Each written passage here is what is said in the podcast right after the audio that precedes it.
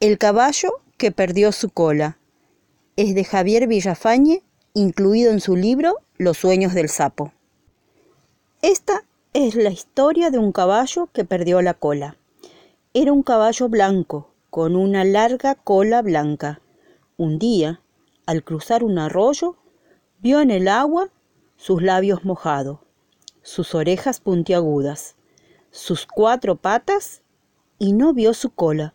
Entonces se detuvo, miró hacia atrás y la cola no estaba. ¿Dónde olvidé mi cola? se preguntó el caballo blanco. Retrocedió, fue a buscar la cola, la buscó entre los tréboles, después fue a buscarla donde había comido flores de cardo. Reconoció sus huellas y la cola no estaba, y volvió a preguntarse ¿Con qué espanto las moscas en verano? y agregó Quizá la olvidé en el agua.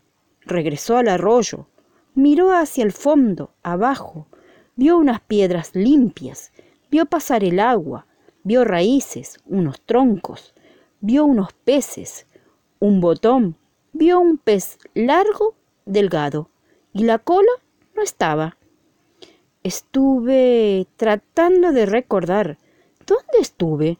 Recuerdo que esta mañana al despertar tenía mi cola. Recuerdo que tenía también mi cabeza, mi cuello, mi lomo, y había un perfume a hierba buena. Después... La pampa es larga, ancha, ni el cielo la limita ni unos postes con alambre de púa. El ojo ve donde se apunta el cielo y la tierra, pero la pampa va más lejos. Siempre hay un pájaro, una nube, un molino, un hombre caminando que no llega. Quizá, se dijo el caballo, nunca tuve cola. Quizá llevaba atrás la rama de un árbol, la rama de un sauce. Se puso triste, lloró unas lágrimas redondas, espesas, y se tendió en la hierba sollozando. Un caballo sin cola no es nada, dijo, y se quedó dormido. Esa noche soñó el caballo blanco. Chas, chas, chas, sus patas en el agua. Chas, chas, chas, su cola en el agua.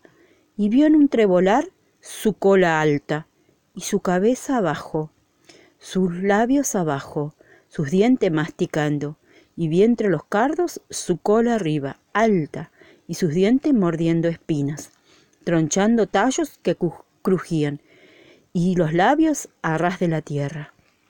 Y vio el campo que se abría como un abanico, y él sintiendo unas espuelas, un látigo, una rienda, un hombre, y atrás su cola en el viento, que lo iba llevando por una luz altísima.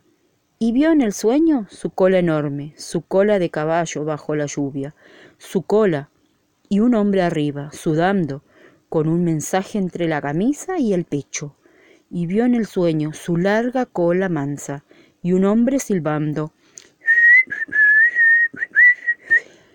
que lo llevaba lentamente y un llegar donde hay fuego y una voz donde suena una guitarra.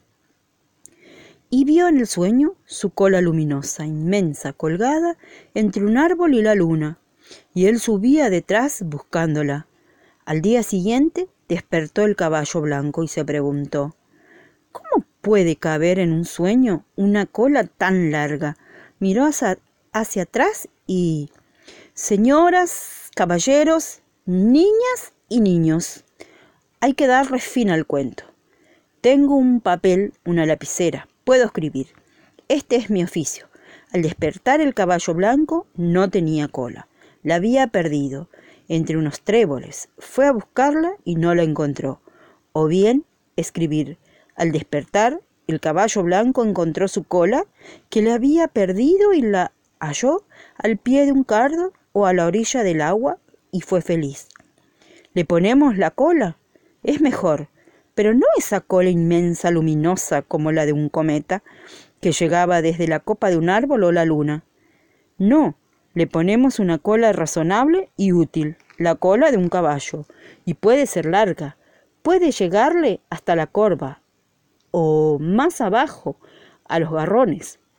una cola que le moje la lluvia, que se llene de abrojos, o que a veces se le enreden esos libros sedosos de una flor de sapo, o algunas mariposas muertas, o la baba del diablo, una cola que pueda espantarle las moscas en verano.